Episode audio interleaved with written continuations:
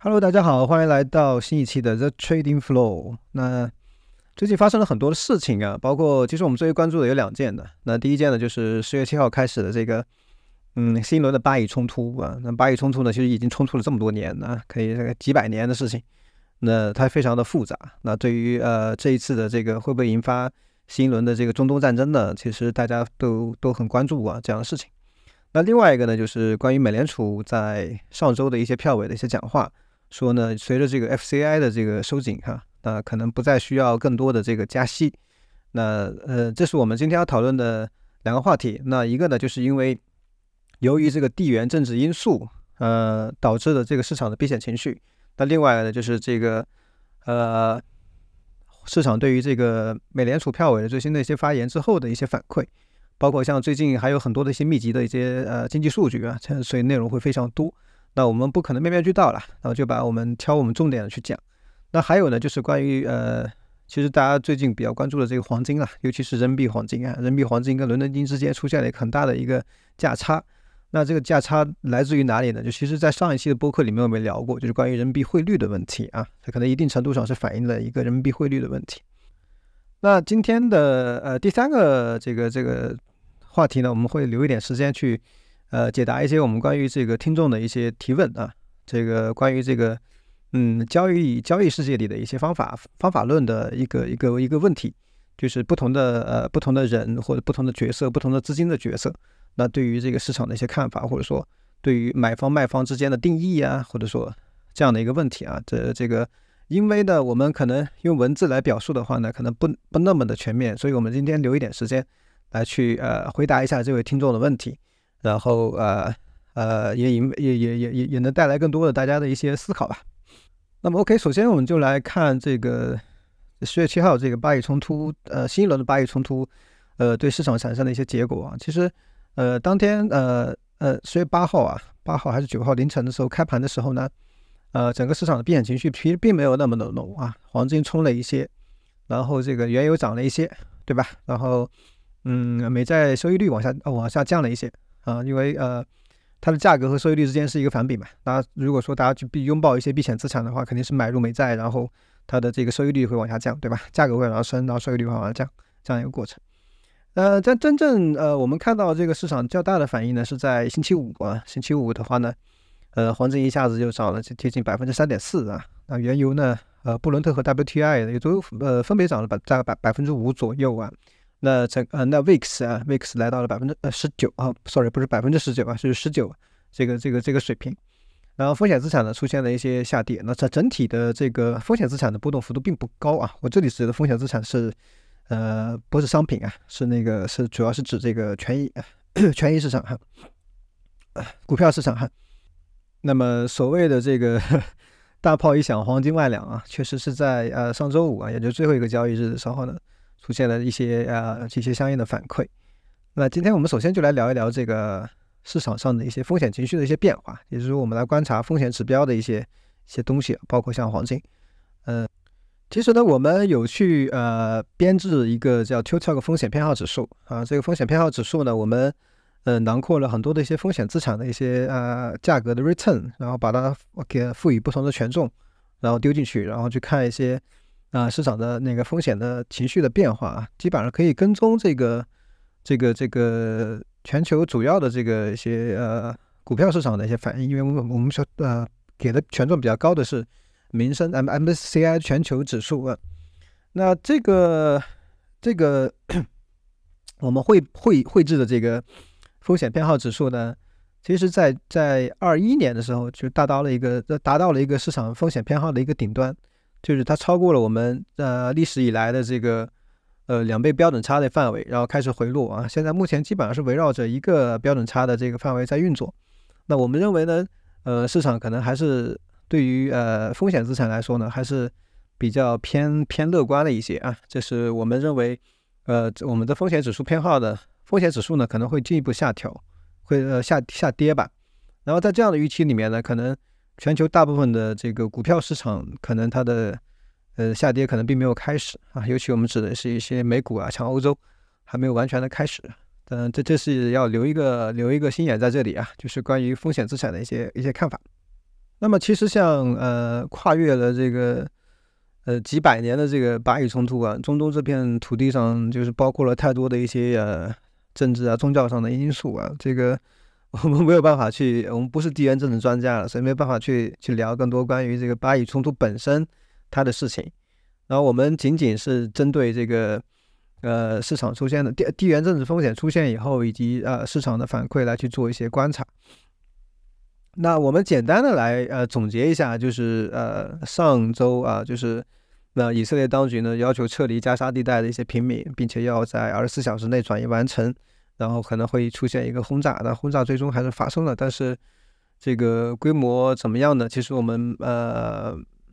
不太好去去评价它啊。但是目前呢，整个事态的发展呢，呃还是在朝着这个比较比较不太乐观的一个一个方面去啊。就是有可能会引发更多的一些冲突，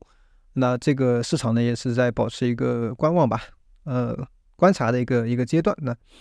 我们今天主要透过这个金油比来去观察，就是目前这个市场上的这个关于这个黄金、原油的一些一些看法。那么其实呃，如果说没有地缘政治冲突，那金油比这个概念呢，在今年也是非常的重要，因为它跟十年期美债的相那个。相关性是非常高的。其实他们是同样的东西，只是反映出了他们，呃，代表的相同的宏观环境上的一些变化，所以他们才呈现出一个非常非常高的相关性哈。那利用这个相关性呢，其实我们也可以做去做一些组合的交易。那金油比呢，它是指每盎司的黄金的价格比上每桶原油的价格，就是其实简单一点，就是用黄金价格去除以一个原油的价格，然后得出来一个。一个比值关系，对吧？那，那么从这个从这个比值的意义上来看呢，其实黄金是一个呃避险的资产，或者说呃我在我们的框架里面呢，一直把它当成是一个零息的通胀保值债券了。那原油呢，它是一个周期性的一个商品，所以它是一个风险资产啊。那呃，所以说呢，这个金油比呢，会跟整个宏观经济周期的变化的有比较大的一个一个一个相关性哈。那么，甚至呢，我们会叠加这个金油比和这个 VIX 这个恐慌指数来一块儿去观察这个市场的一些情绪的偏偏好啊。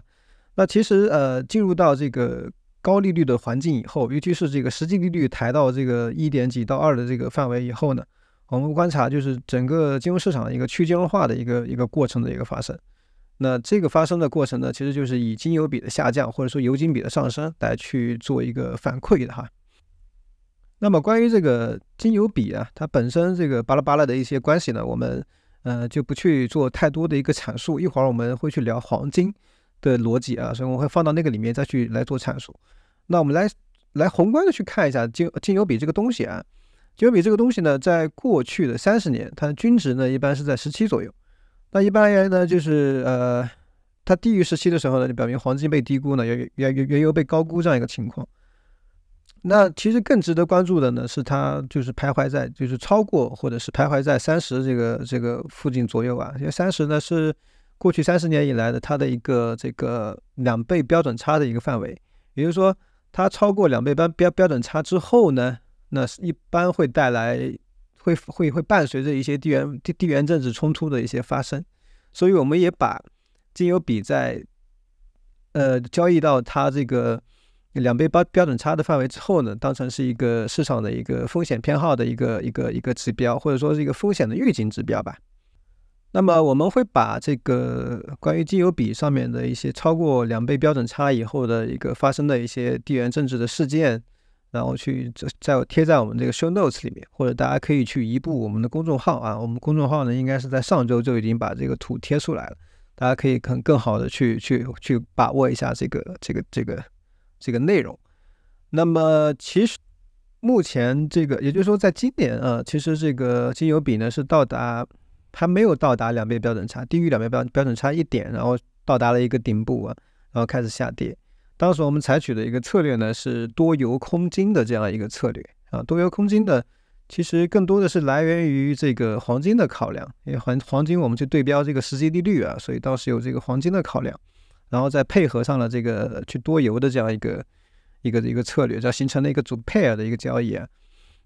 所以总的来说呢，金油比呢是作为一个周期性的一个指标来衡量这个宏观场景的一个变化。它跟这个美债收益率，尤其是我们会单独拎出来的十年期收益率之间保持着非常高的一个同步性的原因呢，就是它俩其实反映着相同相同背景下的一个宏观环境啊。那当它运行到两倍标准差以上的时候的，就是市场的一些风险情绪可能会开始出现一个一个收缩的情况。那么另外一个呢，就是关于黄金啦，就是呃地缘政治风险会对这个避险资产形成一个支撑的作用。但我们但从历史上来看啊，就是地缘政治冲突呢，它不如果说没有改变某某一个宏观环境的话，那么它对市场的冲击来说，只是一个短暂的一个表现。那很快这样的情况会消散的。那所以我们也透过这个一些，包括像澳元对日元，包括像 VIX，包括像呃其他的一些呃风险指标。就是地缘呃 risk on 或者 off 的这样一个指标来去观察。那么，因为我们后面会花比较大的篇幅来去聊这个黄金的定价的逻辑，所以呢，我们这里就把油来讲一讲。那么，其实，在我们的研究框架里面呢，油的价格呢是更加敏感于这个供给端的。比如说，今年我们去。呃，保持一个多油的想法呢，尤其是在整个 Q 三季度的时候，保持一个多油的看法呢，是主要是来源于沙特的它的这个主动减产啊。那么一方面呢是需求端的一些呃一些一些一些反馈，一些复苏的情况。当然这个复苏呢并不理想，但需求确实是在增加的。那一方面是这个减产的存在，那更敏感于这个减产的那个供给端的话呢，那油的价格其实是有一定的支撑的。那所以这是一个组合交易的情况。那目前呢，因为中东的这个不确定性增加，那我们更加认为的这个油价呢，肯定呃又获得了一个地缘政治冲突的一个加成。那所以说，如果呃一个很很简单的问题就是，哪怕它现在不去往下继续，呃不去往上继续涨的话，那它下跌的空间也是比较比较这个。这个有限的，那这样的话呢，其实关于金油比的交易呢，其实在今年来说，或者说整个 Q 三一直到 Q 四来说，还是比较比较不错的一个一个交易啊。那其实我们还在讨论的一个问题，就是有通过油价和大宗呃和那个通胀预期之间的一个正向的一个反馈，会不会导致更多的大宗商品的价格卷土重来呢？呃，这是我们现在非常关注的一个问题啊。当然，也出也已经出现了一些这方面的一个一个趋势。所以，虽然现在呃商品通胀已经不是一个很大的问题，但是这个它会不会触底开始反弹呢？是我们未来去关注整个美国通胀或者是全球通胀呢？或者说，呃，会不会再像之前供给约束带来的这个商品通胀的价格的上涨呢？这是一个非常重要的一个一个观察的点啊。那么接下来呢，我们就去聊一聊关于这个黄金的价格啊，就是我们上周呢有哦，不是上周吧，上上周。有去写一篇公众号的文章，它当然是一篇很老的文章了。就是，呃，我们在聊黄金的时候，我们到底在聊聊什么？就是是什么决定着，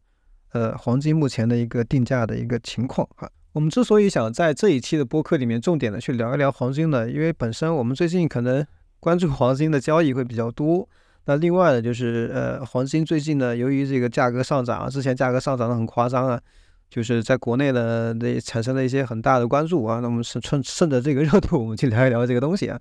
那首先呢，在研研在研究这个黄金价格波动的过程当中呢，其实我们是很少关注它的商品属性的，所以我们直接简化成黄金呢就是一个实际利率的一个对标物啊。因为本质上来说呢，黄金它是一种最接近是货币的一个商品，因为我们经历过金本位的时代哈。那这里呢，我们就不再去赘述关于金本位的历史，或者是布雷顿森林体系的内容。那作为这个实际利率的对标物，我也就也就也也也就是说呢，我们把黄金当成了一种呃现金资产，或者更准确的说呢，它是一个零息的通胀保通胀保值债券，对吧？那在特殊的情况下啊，黄金也会受到这个流动性的这个影响。那距离我们最近的就是二零二零年三月份的时候啊，疫情大大流行，然后导致这个。这个这个很多的黄金的实呃实物黄金呢不能去及时的运到这个交易所，然后导致了这样一个黄金可能出现一个流流动性的一个问题，因为那是一个交割的问题啊，就是属于一个技术手段上的问题。那我们呢会把这个一个黄金的价格派生或者它影响它的一个因素的这个图表呢会贴在我们这个 show notes 里面啊。那既然我们把黄金对标成这个实际利率。那实际利率呢？我们就要把它拆分成这个名义利率和这个通胀预期两个分方面啊。因为这两个因子的变动的速率差呢，会决定这个实际利率的变动。但值得注意的是什么呢？就实际利率它又具有不同的期限，所以我们在考虑这个黄金价格的时候，往往在要在整条的曲线去做一个加权，然后得出来一个结果。像今年很多人会去说，哎，呃，你们一直在说这个黄黄金它对标的是实际利率，但是我远端的实际利率已经起来了，那为什么黄金还还价格还顶得那么高，在一千九百五以上到两千块钱之间呢？那其实这里面出现的一个问题就是。当时我们去观察到的这个最短端，也就是也就是实体经济当中的这个实际利率呢，其实还是负值，还没有起来。那最近呢，这刚起来了哈，所以对应的这个黄金也出现了一些下跌，呃，跌跌破了这一千九、一千到一千八百多。当然，就是尽管它下跌到了一千八百五、一千八百八左右，我们还是觉得它这个价格是是偏高的哈。所以，如果我们简化的去观察实际利率的话呢？那我们要去观察，呃，实际利率的驱动是由名义利率带来的，还是通胀预期带来的？这是两个动态的一个过程。那接下来呢，我们就是要提出两个比价，就一个是我们刚刚前面讲的这个金油比，那还有一个就是铜金比啊。这两个比价呢，其实都反映了一个事情呢，就是说这个全球总需求的一个变动，或者更准确的说呢，是名义利率隐含的总需求的变动。那这样的话呢，我们就可以简单的去去看啊，当名义利率继续向上的时候呢，那油和铜的表现要好过黄金；而当名义利率向下的时候呢，油和铜的表现要差于黄金。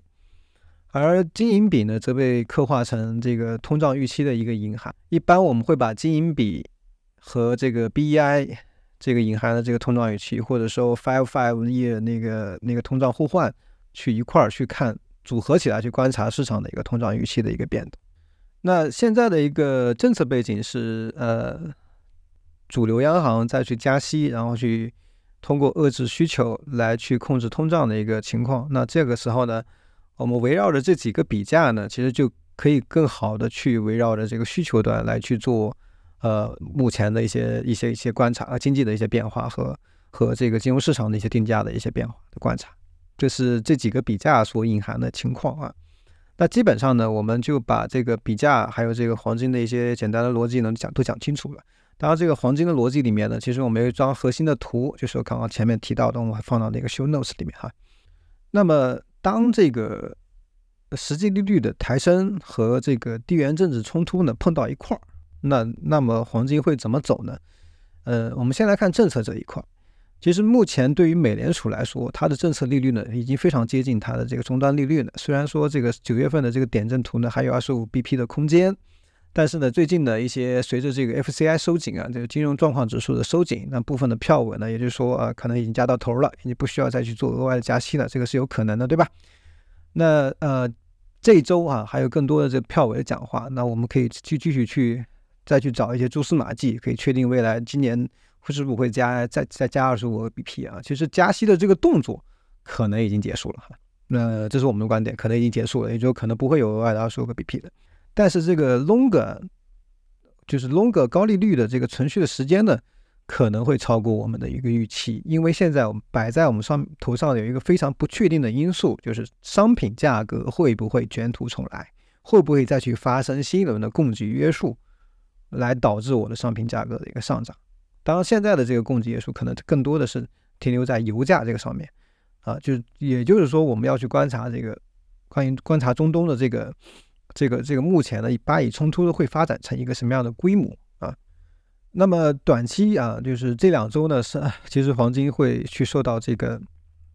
地缘政治的一个一个一个支撑，所以黄金呢还是偏向于一个一个上涨。但我们觉得。呃，它的上涨的空间可能不会太高啊，现在已经目前已经来到一千九百九百五九百三左右了。这个这个这个，其实它的上涨的空间可能不会太高。所以说呢，关于黄金的看法呢，从实际利率的角度来说啊，或者说从从整个目前的政策的角度，个货币政策的角度来说，我们觉得黄金价格其实是偏高的，对吧？那叠加这个地缘政治风险，如果地缘政治风险呢不再进一步的去扩散。那可能呃，黄金的这个反弹可能到头，那么可能啊会继续保持一个下跌的情况。那如果说地缘政治风险继续扩大的话，那黄金可能还会有还会往上冲冲一冲啊，但是这个上冲的空间可能会比较窄一些啊，这是我们那个基本的判断。当然也也只是一家之言，仅供大家参考了。然后最近无论是从这个 ETF 的这个持仓，还是这整个 CFTC 的这个投机头寸的持仓的变化来看呢，其实这个空头的仓位是有所上升的啊，包括像 ETF 那边呢，其实也在市场也在大大幅的去抛售这个这个黄金，所以我们觉得黄金的这个反弹的力度可能是是有限的，后后面可能还会继续会回归到一个下跌的一个一个范围，那具体的会取决于市场偏呃呃市场风险偏好的一个一个变化啊。这个讲的比较多了，就不再赘述了哈。那么以上呢，其实我们这一期节目的主要内容基本上就讲完了。呃，主要是还是围绕着这个金油比的这个角度，以及这个地缘政治冲突和市场是风险情绪变好呃那个偏好呃变化的一个角度来去来去观察目前发生的一个情况啊。整体逻辑呢，其实仅仅是增加了一个这个美联储票委的一个表态，然后还有一个呢，就是这个。呃，巴以巴巴以的冲突的新轮的这个冲突的一个情况，呃，原则上来说呢，整个我们观察宏观的这个逻辑角度呢，其实并没有发生任何的变化，就增加两个新的变量进来。然后关于这部分内容呢，大家可以呃去移步我们的公众号，有更多的文章可以看啊。当然也可以订阅我们的这个研报哈。我们的秋季折扣呢也已经开始了，那我们给我们新订阅的这个用户呢提供八折的订阅优惠。然后老会员呢，我们是提供了这个七折的续订的优惠。那如果您的这个会员的那个到期日比较临近了哈，可以趁趁着这一次机会去去去去续订的。然后具体的情况呢，可以去咨询我们的客服。那我们会把这个新用户的这个八折的这个订阅链接呢，直接放到这个 show notes 里面。如果感兴趣的朋友呢，可以去订阅，然后还可以去咨询我们的客服关于我们这个研报的一些具体的一些情况，或者说发一些 demo 给你们先去看一看啊。那 OK，那就进入到我们今天的最后一个话题，就是去聊一聊这个我们之前粉丝这个听众的一个一个问题，就关于我们的名字是叫 Trading Flow，那肯定我们是倾向于 Trading 的，或者说买方这一块。啊，那具体我们做的事情呢，又在在在他的眼里呢，越觉得我们像是像一个一个卖方。当然，我们也有给他去做一些呃回答了，当然这个我觉得可能文字上的解答呢，可能并不是那么的全面。那我们今天呢，就留一点时间来去讨论这个问题啊，当然也是也是抛砖引玉吧，也是供大家去去思考一个关于投资或者交易的一个方法论的一个一个问题。那我们非常感谢这位朋友呢，能够提出来一些呃自己的想法和观点，这是我们非常欢迎的。我们也非常希望希望更多的朋友呢，来对我们的播客内容或者我们的观点来提出更多的这个这个这个不同的思维上的碰撞啊，欢迎大家提出呃留下各自的一些想法。那其实一定程度上来说啊，那无论是买方研究还是卖方研究，我们在做的事情是什么？就是在竭尽全力的去看清楚这个世界的这个运行的逻辑和规律，或者说整个经济机器的运行的这个规律和逻辑，对吧？那你对于研究来说，其实买方和卖方是一样的。那如如果说要去做一个很大的区别，或者说一个很大的一个不同差异的话呢，那可能买方更加接近于市场一些。因为买方会持有头寸，会去感知市场的一些微观上的一些变化，但卖方呢，可能是更多的是是是去研究层面的东西为主，可能并不在意市场的实时的去反馈给你的信息，对吧？那作为一个交易员和一个卖呃卖方的研究员，那是那是完全不一样的事情。但是，那无论是买方还是卖方，他们的研究在做的事情永远其实是趋同的，对吧？去弄清楚，呃，在发生的事情，你去弄清楚现金流，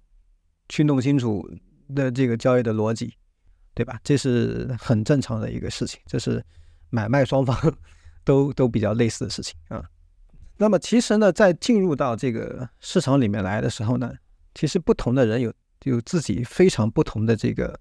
这个职业生涯的一个轨迹，因为包括像你的角色的不同。包括像你管理的资金的属性的不同，你的这个交易出来的这个策略是完全不一样的。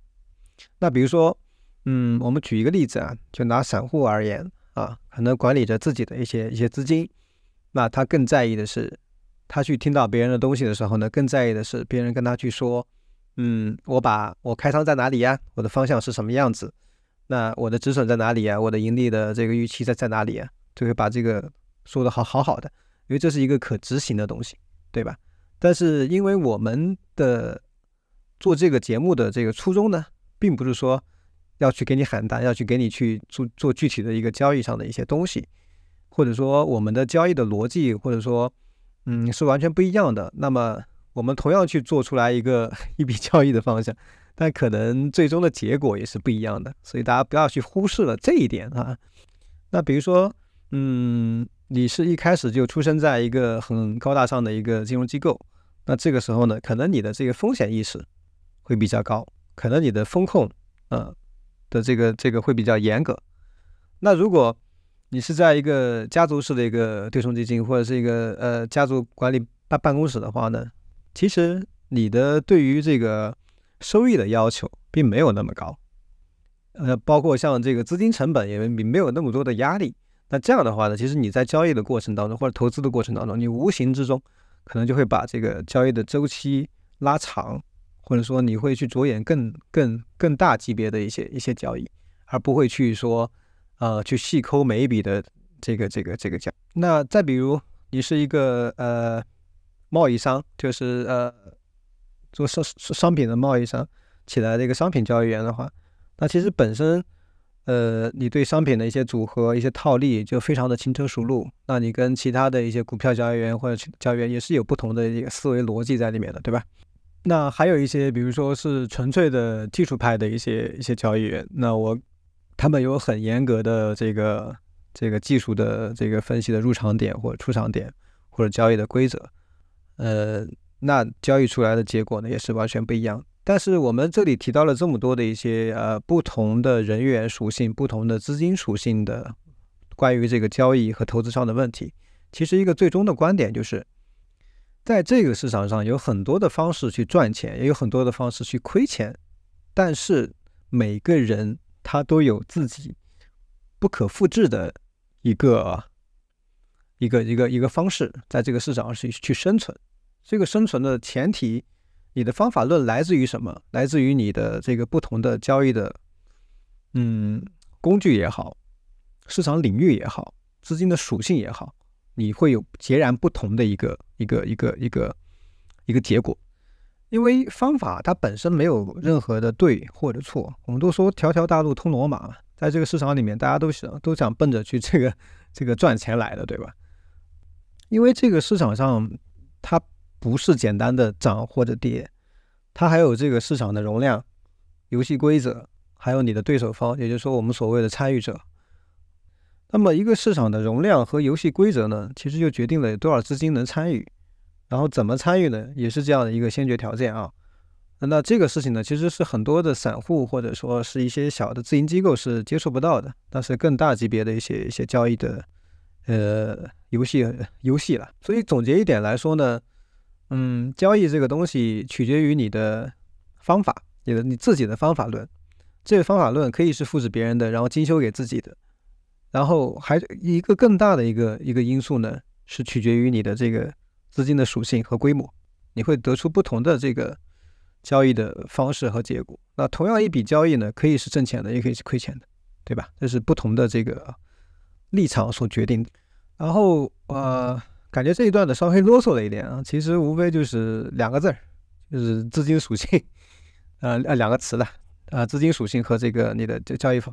方法论的问题。那其实我们嗯这个播客存在的最大的意义呢，是把我们关于这个市场的研究的观点呢，透过我们自己对于是这样一个市场参与者的这角色来去传递给大家，然后跟大家去做更多的思维的判那个碰撞。呃，我们有做对的时候，也有做错的时候，因为呃。本身这就是一个不断证伪和不断求知的一个一个世界。那希望我们这样的一个阐述呢，能给啊大家带来一些启发吧。也希望能回答到那位朋友的呃的问题啊。那最后呢，我们要提醒大家，我们这个 TikTok Macro Research 的这个研报的这个秋季的折扣呢，已经开启了，大家可以去通过我们的 Show Notes 来了解。呃，欢迎大家来去订阅吧。你的订阅可能是对于我们最大的一个鼓励。那我们下期再见吧，拜拜。